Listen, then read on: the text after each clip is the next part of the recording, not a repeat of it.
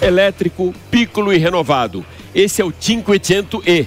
O mesmo DNA do primeiro lançamento de 1957, mas com inovações tecnológicas e mudanças no design, o Cinquecento 100% elétrico aponta a Fiat para o futuro da mobilidade urbana.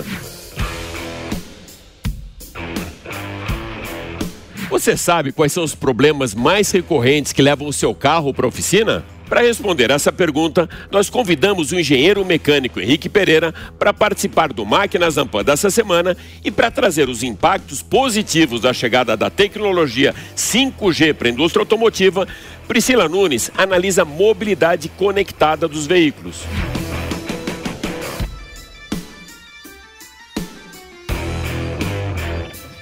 Ao lado de Luciano Garcia, você também vai alçar um voo milionário a bordo dos principais destaques da maior feira de aviação executiva da América Latina e no mesmo cockpit que João Anacleto do canal A Roda, você vai conhecer o novo Peugeot 208 e com planilhas do mercado na mão, Marcelo Matos comenta a importância das vendas diretas para a indústria automotiva.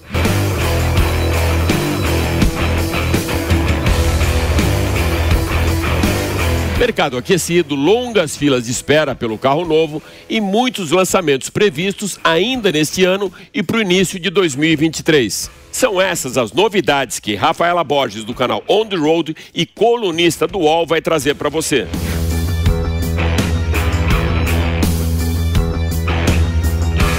Eu sou Alex Rufo e tudo isso e muito mais você vai acompanhar comigo nesses próximos 30 minutos aqui no Máquinas na Pan. Lembrando que agora você pode assistir o nosso programa também pela TV Jovem Pan News e pelas plataformas digitais da Jovem Pan. Então se ajeita bem aí no cockpit, aperte o cinto, porque o Máquinas da Pan dessa semana está só começando.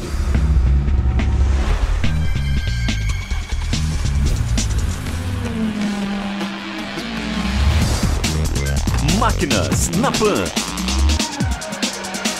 Il Bambino. Assim foi batizado o icônico Cinquecento 65 anos atrás.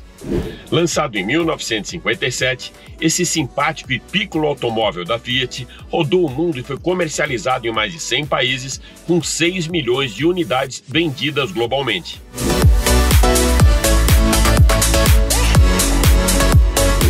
Hoje o que nós vamos apresentar para você é o Cinquecento-E, 100% elétrico que chegou ao Brasil no ano passado e esbanjando muita tecnologia e muita inovação também. As principais inovações já aparecem logo aqui na frente desse 100% elétrico. O grupo ótico traz uma assinatura bem forte para o carro, com faróis full LED redondos e com desenho que se parece com uma sobrancelha. A grade frontal é nova e, ao invés da marca da Fiat, o logo 500 indica o modelo e é inédito nos veículos do grupo. Aqui na lateral, rodas de 16 polegadas, liga leve, acabamento escurecido e com um perfil aerodinâmico bem mais ousado. E aqui na parte traseira, o logotipo da Fiat cria um vínculo com o passado. A assinatura elétrica aparece no logo Cinquecento, como a borda azul clara e a transformação do zero pela letra E. A nova iluminação LED também está nas lanternas. Um novo spoiler, agora ainda mais acentuado, reforça o compromisso do projeto com a eficiência aerodinâmica. Vamos conhecer agora o interior desse Bambino 100% elétrico. E é aqui dentro que a gente percebe a enorme evolução do Cinquecento. Alguns detalhes bem interessantes, como por exemplo a abertura das portas, que agora é feita através de um botão eletrônico e não mais através da maçaneta mecânica.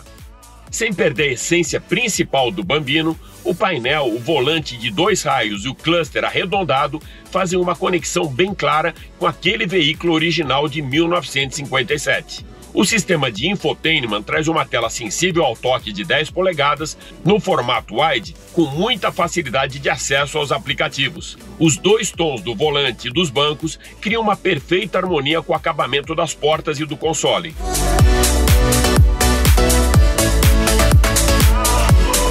Bom, e agora a gente começa a parte mais divertida, que é o teste dinâmico. E são três os modos de condução: o normal, o range e o Sherpa.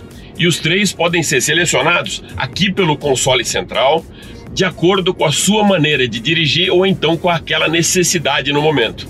No modo de condução normal, toda a potência e torque estão disponíveis. No modo range, a função One Pedal Drive é acionada, podendo ser utilizado apenas o pedal do acelerador para condução e com melhor recuperação de energia durante a desaceleração. E no Sherpa, a prioridade é a redução do consumo de energia, com limite de 80 km por hora de velocidade e desativação do ar-condicionado para garantir ao condutor uma maior autonomia.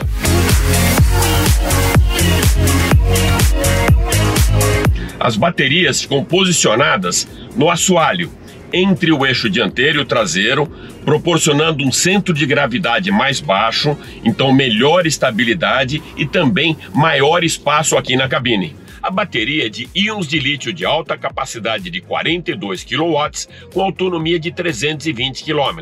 O motor elétrico entrega 87 kW, equivalente a 118 cavalos de potência a 4.200 rotações, para acelerar o Cinquecento de 0 a 100 em 9 segundos. O recarregamento do Cinquecento é bem simples. Ele vem com um cabo padrão de 6 metros de comprimento para carregamento lento, que se conecta a uma tomada convencional de 3 pinos da casa. Para carregamento rápido em apenas 4 horas, já é necessária a instalação dos carregadores Wallbox. Em corrente contínua de até 85 kW no sistema ultra rápido, a recarga de 80% da bateria pode ser feita em apenas 35 minutos.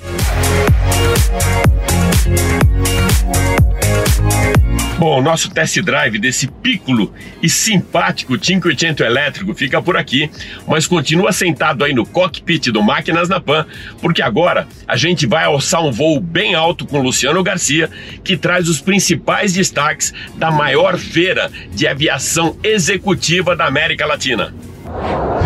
Oi Alex e todo mundo ligado no Máquinas da Pan. Depois de dois anos por conta da pandemia, está de volta a maior feira de aviação executiva da América Latina. A gente veio conferir de perto todas as novidades da Labasse 2022. Olha só!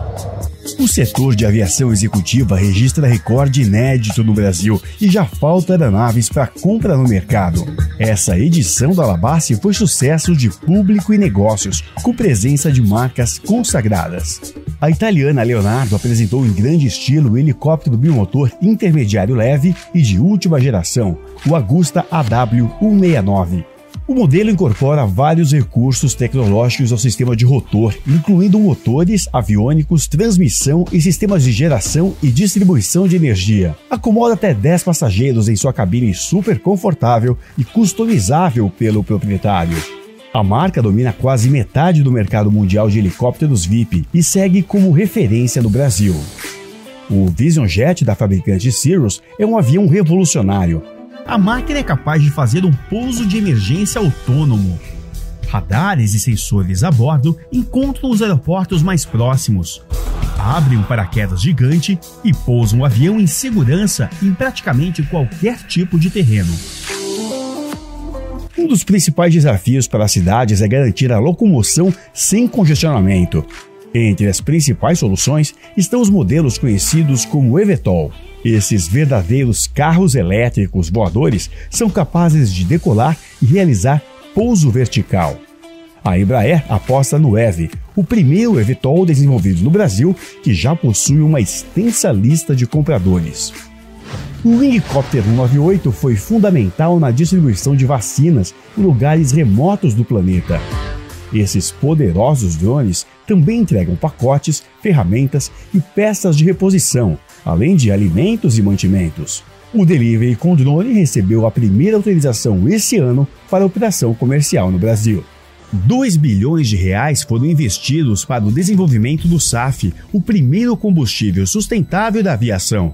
Gerado a partir do óleo de palma, ele substitui o combustível convencional em qualquer tipo de aeronave. A tecnologia do super luxuoso Gulfstream G500 com telas touchscreen no cockpit impressiona.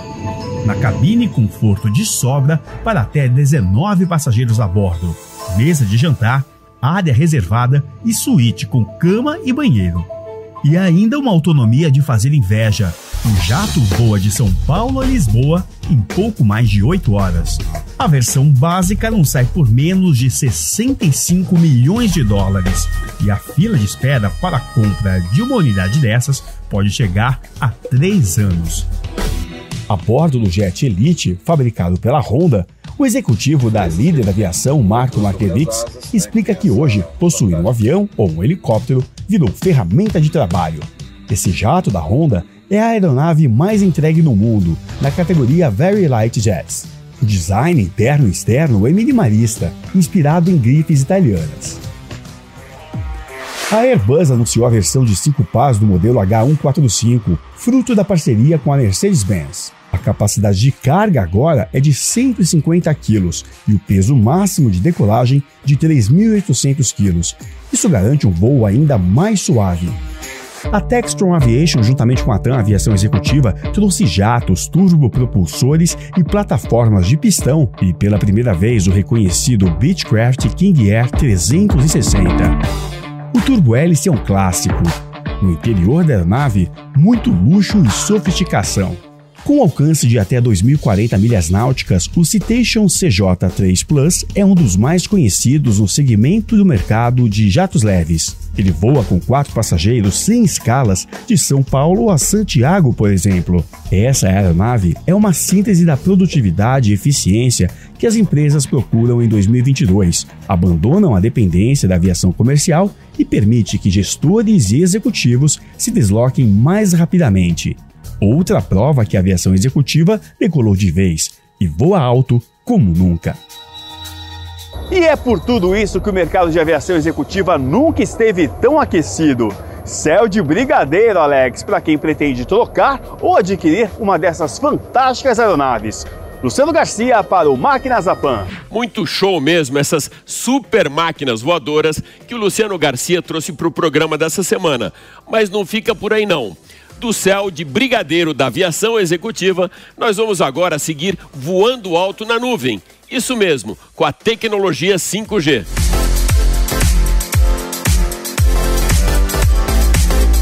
Para a gente entender melhor os impactos da chegada da tecnologia 5G na indústria automotiva, nós convidamos para participar do programa dessa semana Priscila Nunes, do Olhar Atento, especialista em tecnologia e inovação. Diga lá, Priscila. Olá, Alex, pessoal do Máquinas na Pan, tudo bem? Vocês querem saber sobre como a tecnologia 5G vai ajudar na mobilidade urbana?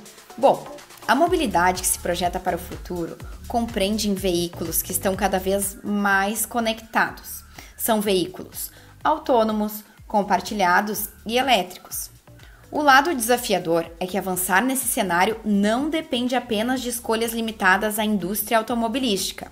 Uma das soluções podem ser os módulos de comunicação CV2X, que interconecta os veículos com os artefatos por meio da tecnologia 5G.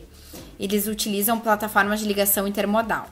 Por meio do recurso, o carro ele pode conversar, trocar dados com outros veículos, com pedestres e até mesmo com toda a infraestrutura de trânsito, de modo a reduzir até os riscos de acidente. São inúmeras as possibilidades que ganham forma por meio da conectividade. Porém, ainda são muitos os desafios para que o Brasil possa ter êxito.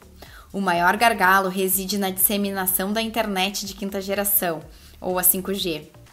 É entendida como uma tecnologia de banda larga ultra rápida e de baixa latência. Ela promete conectar tudo e todos, Porém, a viabilidade da 5G envolve a disponibilidade de pacotes acessíveis de banda larga ultra rápida. Não há dúvidas de que o CV2X abre um caminho a novas oportunidades, experiências, vivências. Mas para isso, é necessário que toda a arquitetura da 5G tenha condições necessárias de respostas às demandas colocadas. Antes, é necessário promover e fortalecer as interfaces com diversos setores, principalmente com provedores de tecnologia de informação e comunicação. Só por meio de uma ação coordenada e bem planejada será possível que as promessas de revolução da 5G se tornem realidade. Espero que vocês tenham gostado do meu breve comentário de hoje. Obrigada e até a próxima!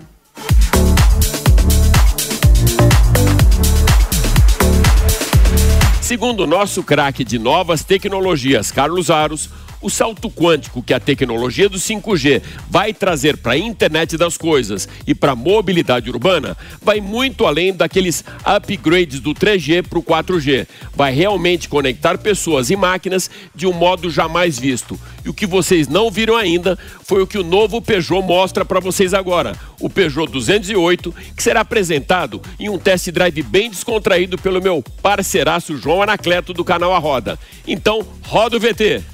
Grande Alex Rufo, tudo bem? É sempre um prazer participar com você aqui do Máquinas da Pan e hoje eu vou te mostrar como é que se comportou na pista o novo Peugeot 208 Style, que é uma cartada da Peugeot para tentar aumentar o número de vendas, porque ele agora é 1.0. E como estratégia para lotar a cidade de Peugeot 208, vale lembrar que ele já é o sexto hatch compacto mais vendido, com mais de 7.400 unidades emplacadas este ano, a Peugeot decidiu colocar os faróis da versão Grife, que é 30 mil reais mais cara do que essa versão 1.0 Style aqui. Outra coisa que eu já te falei, mas é bom mostrar, é que o dente de sabre, agora sempre com LED, estará em todas as versões, desde a versão Life. A grade aqui também recebeu um trabalho, um escurecimento, né?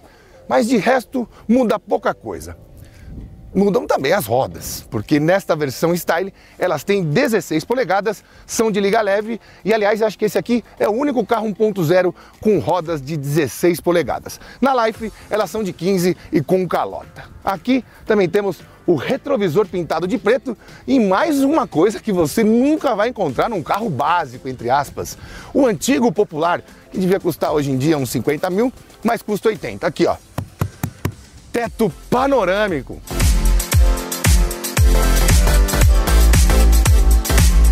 Bom, vamos lá, esta aqui é a grande novidade, motor egresso de um Fiat Argo 1.0 Firefly de 3 cilindros. Cadê a vareta? Tá aqui? O pessoal do sindicato da manta acústica vai ficar louco. Mas é isso, não tem manta acústica. E também não tem amortecedorzinho para segurar o capô. Isso é uma vantagem, né? Porque é sinal de que vai abrir bem menos do que abria antes nos Peugeots, o capô. Esse motor Fiat é bem confiável e gera 75 cavalos com etanol, 71 cavalos com gasolina, 10 kgfm de torque com gasolina, 10,7 kgfm de torque com etanol. Eu não entendi muito o sentido de fazer o lançamento de um carro 1.0 aspirado no autódromo. Mas deve ser até para dar a noção para a gente de que o carro não ficou assim xoxo é que se você andar num Argo e andar nele, mesmo motor e câmbio, você vai entender o bom trabalho de engenharia que foi feito aqui. Está gostoso de andar com ele, viu? Ó, as rodas 16 também fazem uma diferença nessa questão da estabilidade, né?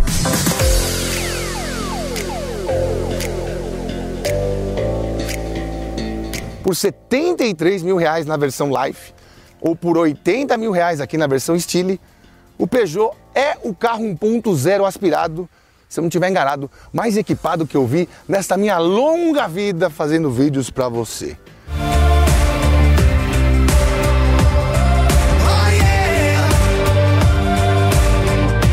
Quer mais novidades? Vamos lá! A Rafaela Borges, colunista do UOL e editora do canal On The Road, vai comentar agora os principais lançamentos que já estão previstos ainda para esse ano. Oi, Alex! Obrigada pelo convite, é sempre uma honra participar do Máquinas na Pan. O ano de 2023 vai ser interessante para quem curte o segmento de picapes. São pelo menos quatro lançamentos confirmados de todos os tamanhos. Para começar, a gente vai ter a nova geração da Montana. Lembra que ela concorria com a Estrada? Agora ela vai concorrer com outra Fiat. A Montana cresceu para enfrentar a Fiat Toro.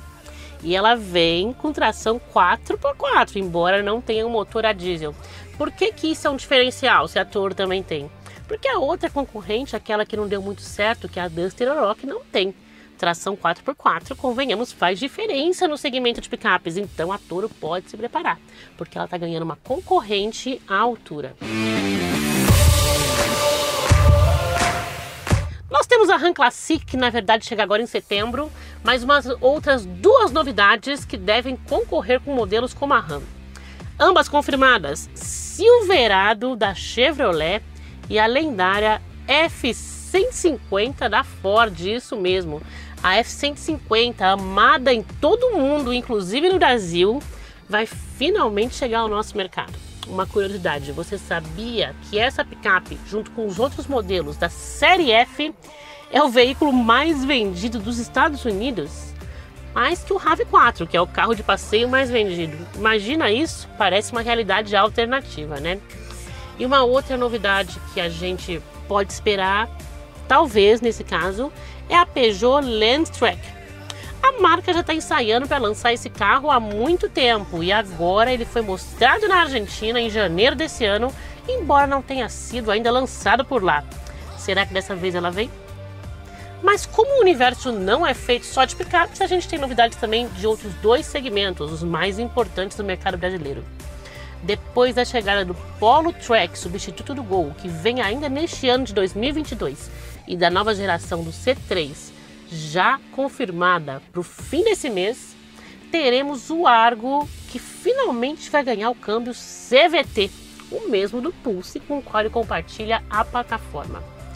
E a Jeep, depois de lançar o híbrido Compass Forma E, deve também colocar essa tecnologia no seu modelo de entrada, o Renegade. É claro que o ano não vai ficar restrito a esses seis lançamentos, mas por enquanto o que a gente tem é que eles vão ser os principais. Então, muito obrigada pelo convite, Alex. Espero que a gente possa se ver novamente em breve. Tchau, tchau.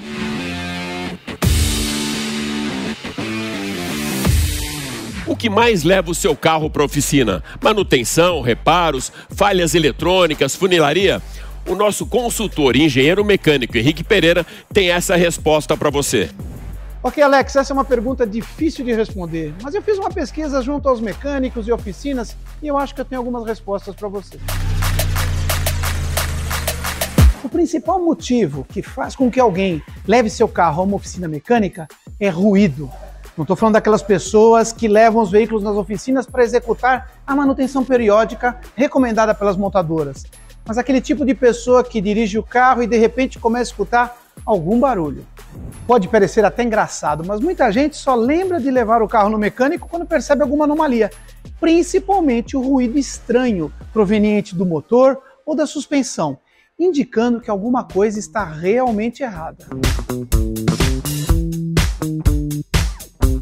Dentro da categoria ruídos, o mais comum é o desgaste excessivo das pastilhas de freio, que em alguns casos até são projetadas para emitir ruídos antes de se atingir o limite e danificar os freios de disco. Mas não conta com isso, pois o seu carro pode ser um daqueles que, quando emite o ruído, significa que todo o sistema já está danificado. Um outro item muito comum é o ruído de suspensão, geralmente causado pelo desgaste das buchas de borracha amortecedores ou molas que já não cumprem mais a sua função, ou mesmo por consequência de uma batida na parte inferior do carro, um impacto com um buraco ou uma saliência na rua. Neste caso, além do ruído, o motorista eventualmente pode sentir vibrações incomuns ao sistema de direção ou mesmo no carro como um todo. Bom, outra categoria de falha que leva motoristas a procurarem um mecânico são as falhas do motor e chegam a comprometer a dirigibilidade do carro, engasgando ou mesmo nos casos extremos, onde o veículo para ou simplesmente não parte. Nessa categoria estão inclusas falhas por combustível de baixa qualidade ou adulterados. Bombas, injetores, bobinas inoperantes, velas e cabos de velas com quilometragem excessiva ou até falhas mais graves, como a quebra de uma correia, a queima de uma junta do cabeçote ou vazamentos do líquido de arrefecimento, água do radiador, com direito a ter o vapor escapando pelo compartimento do motor. As lâmpadas de anomalia que se acendem no painel também fazem com que os motoristas levem seus carros às oficinas. Os mais novos, com injeção eletrônica e algum conteúdo eletrônico a mais, podem ter sensores danificados e inoperantes. Neste caso, o carro deve ser levado a oficinas que tenham equipamentos de diagnóstico para determinar exatamente quais componentes devem ser substituídos. A lâmpada acesa, tenha certeza que o seu carro está com algum problema de funcionamento, comprometendo o consumo e poluindo mais do que devia. E uma terceira categoria ficariam os casos mais sérios, a quebra total do motor ou da transmissão. Quebra de componentes como alternadores, bombas hidráulicas, bombas elétricas, compressores, vazamento de radiadores, vazamentos excessivos de óleo. Esses casos são mais graves, porém mais raros em carros novos ou seminovos, mas é comum encontrá-los nas oficinas, principalmente em motores mais velhos que às vezes necessitam de uma retífica total. E como evitar de ter que levar o carro às pressas para uma oficina? Na grande maioria dos casos, basta seguir a recomendação de manutenção que está descrita no manual do proprietário. 90% dos proprietários não leem o manual, sendo que isso evitaria muitas surpresas, como ruídos, falhas nos sistemas e para o seu bolso.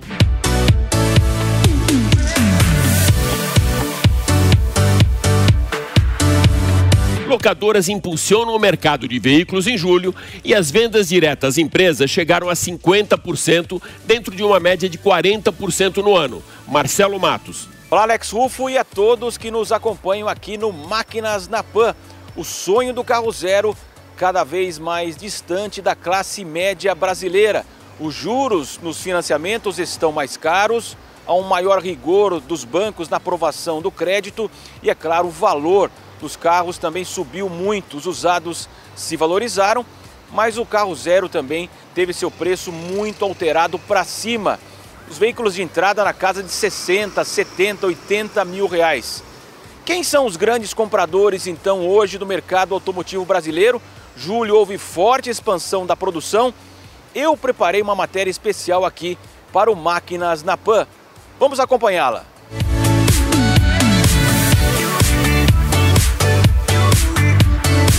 As montadoras instaladas no Brasil registraram em julho o melhor mês desde novembro de 2020. 219 mil carros, comerciais leves, caminhões e também é, ônibus. A produção cresceu 7,5%, mas ainda há problemas em relação à falta de peças. Nós tivemos quatro montadoras que paralisaram suas atividades pelo desabastecimento no ano. Nós temos 24 paralisações já registradas, portanto. As vendas subiram 2,2% na passagem de julho para junho. Um dado importante que chama a atenção também, as vendas diretas dos carros 135 mil carros foram então é, comercializados, 50 mil foram para as locadoras. O que, na visão da Anfávia, que é a Associação Nacional dos Fabricantes, claro que nós sabemos que hoje esse mercado, então, é, há dificuldades em relação à taxa de juros, a Selic que sobe, financiamentos mais caros, o poder de compra, evidentemente, do, do brasileiro cada vez também mais combalido. Os veículos de entrada na casa de 80 mil reais, também os carros subiram muito. Então a Anfávia já sinaliza que há problemas em relação às aprovações de crédito, os financiamentos mais caros. Isso está impactando evidentemente aí o ânimo e também a confiança do consumidor brasileiro. Nós temos também ah, em relação a esse ano agora 1 milhão 310 mil veículos. A expectativa é repetir praticamente 2021 na casa de 2 milhões e 100. Mas lembramos que em 2021 havia pandemia muito forte, março, abril, maio, os meses mais mortíferos aqui no, no, país. Tivemos o fechamento das fábricas, lojas e nesse ano de 2022 praticamente haverá uma repetição das vendas na casa de 2 milhões, 2 milhões e 100. Então um dado positivo, a recuperação da produção do setor automotivo, mas ainda muito longe da sua capacidade instalada no, no Brasil. 5 milhões a capacidade instalada de produção e o setor deve atingir 2,1 milhões, portanto, ao final de 2022.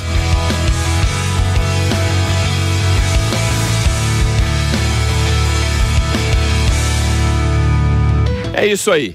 O Máquinas da Pan dessa semana fica por aqui, mas vai lembrar que você também pode acompanhar toda a nossa programação em vídeo pela TV Jovem Pan News e pelas plataformas digitais da Jovem Pan. Super obrigado pela sua audiência e até a próxima. Valeu!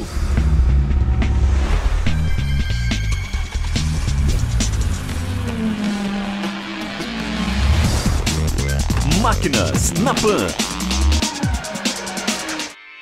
Realização Jovem Pan News.